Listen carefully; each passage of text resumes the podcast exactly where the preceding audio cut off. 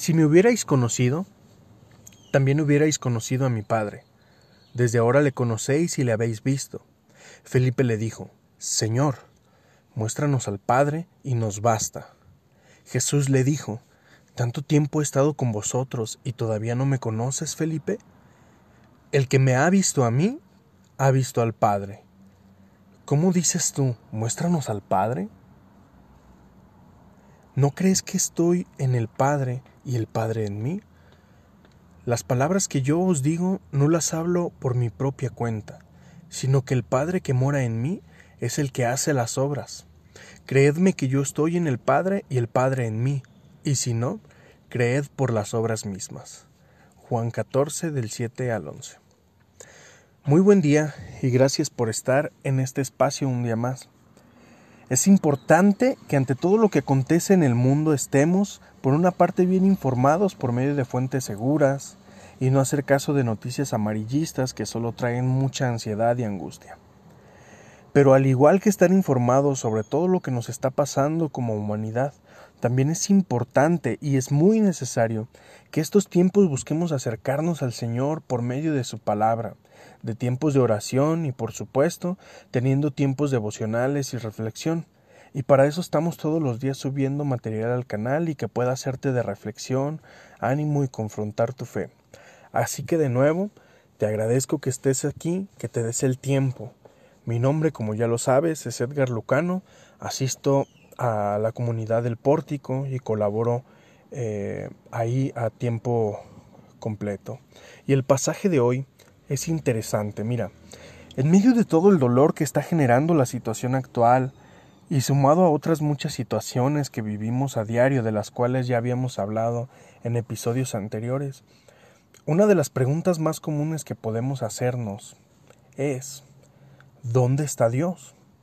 ¿Qué está haciendo para ayudar? Y la pregunta clave o la pregunta de siempre ¿Por qué, si Dios es bueno, permite todas estas cosas? Hace dos días reflexionábamos sobre la kenosis o el vaciamiento de Dios y también les compartí una porción de un artículo que leí de un teólogo colombiano. A continuación te quiero leer un fragmento más de eso que él escribe. Y dice lo siguiente.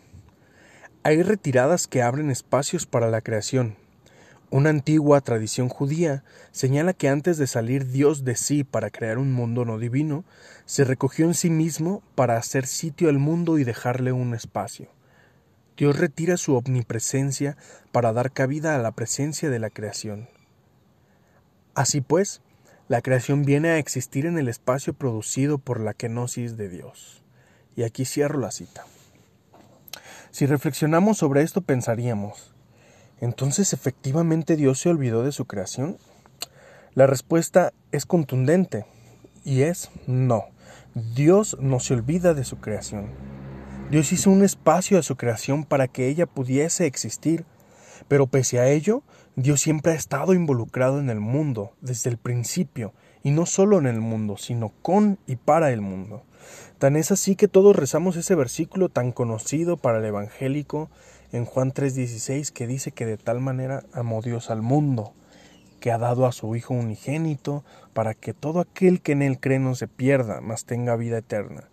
Lo citamos y lo citamos y lo citamos en, nuestra, nuestros cultos dominicales, en nuestras escuelas dominicales o en nuestros grupos de, de evangelización o cuando vamos a platicarle a alguien sobre Dios, siempre le rezamos este, este versículo bíblico tan conocido en el mundo cristiano.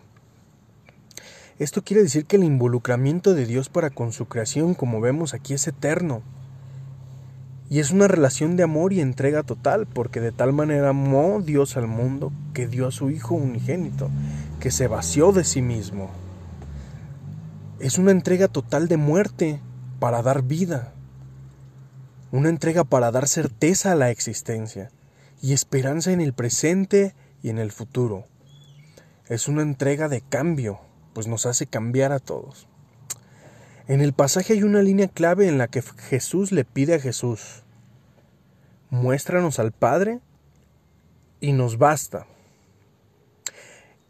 Es en estos momentos de dolor, de incertidumbre, de muchísima duda en la que volteamos al cielo y gritamos, ¿dónde está Dios? ¿Dónde está el Padre? Y pedimos que se muestre para que calme nuestra duda, nuestra incertidumbre, y pensamos, si tan solo le viéramos, si tan solo nos hablara, eso nos bastaría.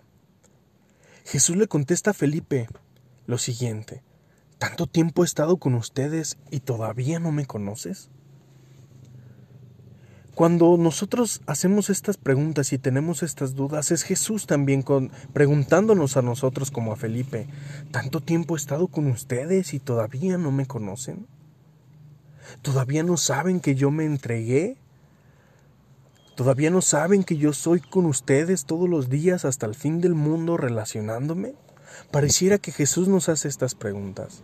Dios está aquí, por medio de Jesús le conocemos, pues Jesús es la revelación completa del Padre, y le conocemos por medio de su palabra y cuando nos involucramos en su palabra. Entonces nos podemos dar cuenta que efectivamente Él está aquí, que no es indolente ni indiferente a nuestra situación y que nos ama todo el tiempo, que sufre con nosotros porque para eso se vació de sí mismo, para ser un Dios cercano que está atento a su creación, a sus hijos, tal como lo dice Bart, un Dios que es Padre y es amigo, ya no un Dios lejano. Quizás es cuando nos involucremos en conocerle más y más, ya no necesitemos preguntar ¿dónde está Dios? sino que cambiemos esa pregunta por una afirmación. Una afirmación tal como voy a mostrar el rostro de Dios a los demás, a los demás que parecen que, o más bien que se hacen esta pregunta de dónde está.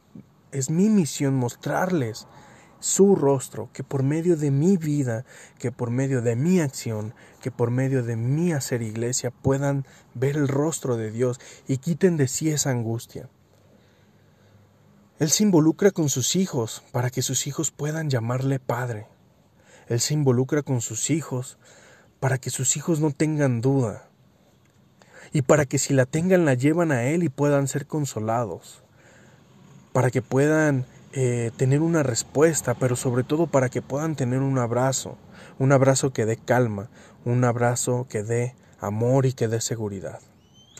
Que este tiempo, como te lo dije al principio, nos sea propicio a nosotros como cristianos, para tener más certezas que dudas.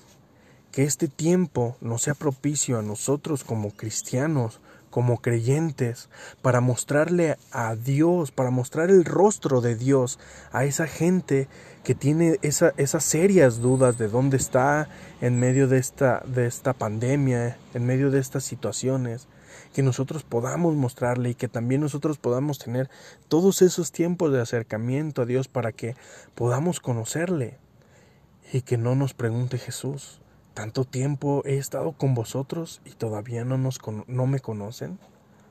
Conozcamos a Dios, conozcamos al Padre y a Jesús por medio de su palabra, y mostremos siempre al otro la esperanza presente y la esperanza futura que hay.